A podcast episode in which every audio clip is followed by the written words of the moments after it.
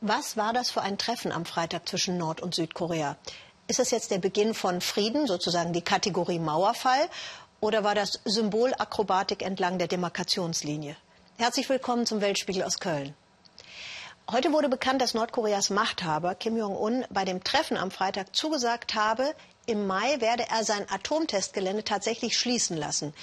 Klingt nach Weihnachten, 65 Jahre nach Ende des Krieges. Aber was für eine Strategie verfolgt Kim Jong-un, der international weitgehend isoliert ist? Philipp Wundersee.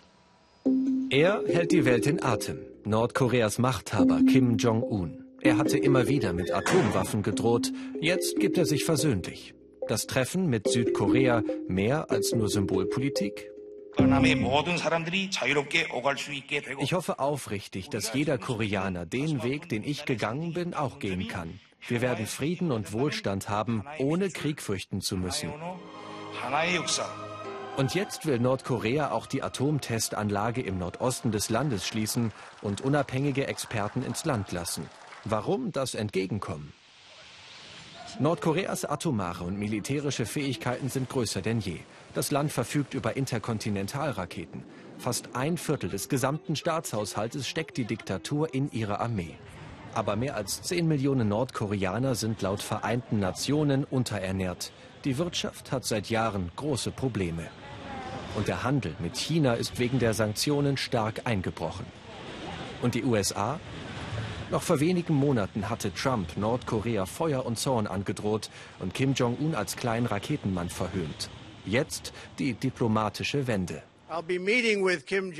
Ich werde mich in den kommenden Wochen mit Kim Jong-un treffen, mit dem Ziel, die ganze nordkoreanische Halbinsel frei von Atomwaffen zu machen.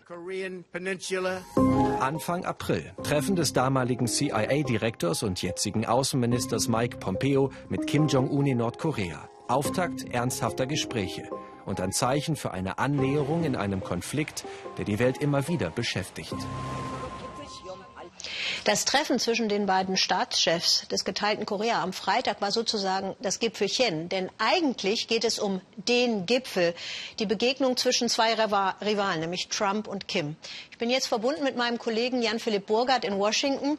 Unter welchem Erfolgsdruck steht Trump bei möglichen Verhandlungen mit Nordkorea? Unter sehr großem. Er hat sich gestern Abend bei einem Auftritt in Michigan schon als Friedensstifter feiern lassen. Tausende seiner Anhänger haben lautstark den Friedensnobelpreis für Trump gefordert.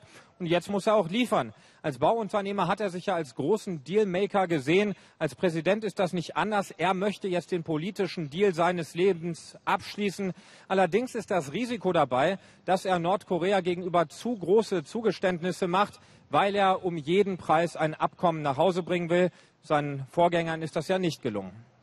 Ähm, die USA hat ja bei dem Waffenstillstand vor 65, 65, Jahren mit unterschrieben. Deshalb ist das Land jetzt dabei, wenn Frieden geschlossen werden könnte.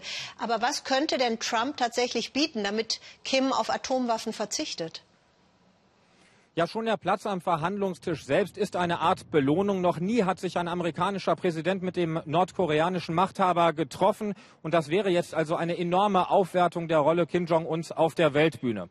Konkret fordert Kim Jong-un wohl eine Sicherheitsgarantie für sein Regime. Also Trump müsste ihm versprechen, dass die USA keinen Regimewechsel anstreben.